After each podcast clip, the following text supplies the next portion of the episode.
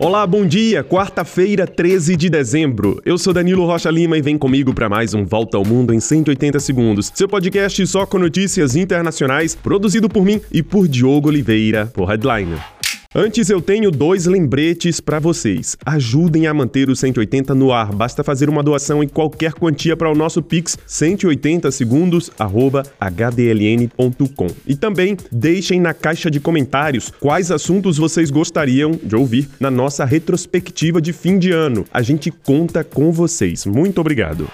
Um acordo histórico foi anunciado agora pela manhã em Dubai, nos Emirados Árabes Unidos. Os 198 países participantes da Conferência do Clima da ONU, a COP28, adotaram o texto final do evento, que prevê uma transição para fora dos combustíveis fósseis, que representam cerca de 80% das fontes de energia global, e em direção a fontes de energia sustentáveis. Os representantes das delegações aplaudiram muito esse texto final depois de horas de negociação. É que esse acordo é histórico para a humanidade, porque a expressão combustíveis fósseis sequer era mencionada nos textos oficiais das conferências do clima realizadas há mais de 30 anos. Ao invés de falar da saída dos combustíveis fósseis, o novo texto aprovado aponta para a transição dos combustíveis fósseis, porque o documento final precisava de um consenso entre todos os participantes dessa conferência. A nova linguagem foi inserida para convencer ser os grandes produtores de petróleo do mundo, como a Arábia Saudita e os Estados Unidos.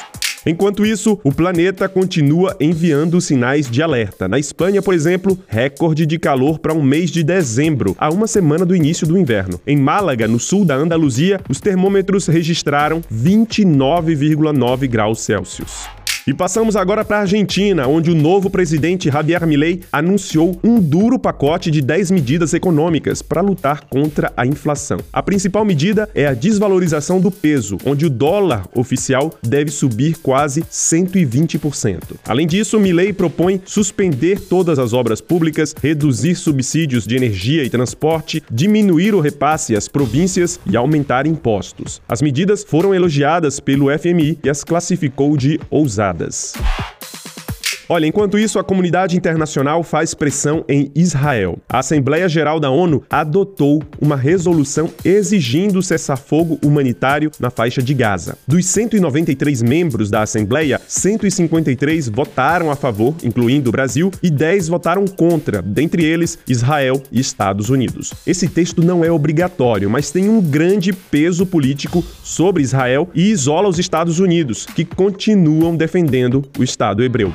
Aliás, pela primeira vez, o presidente dos Estados Unidos criticou Israel e os bombardeios indiscriminados na faixa de Gaza. Joe Biden também diz que Israel perde apoio internacional e lamenta que o governo do primeiro-ministro israelense Benjamin Netanyahu não considere uma solução ao conflito via a criação de um Estado palestino.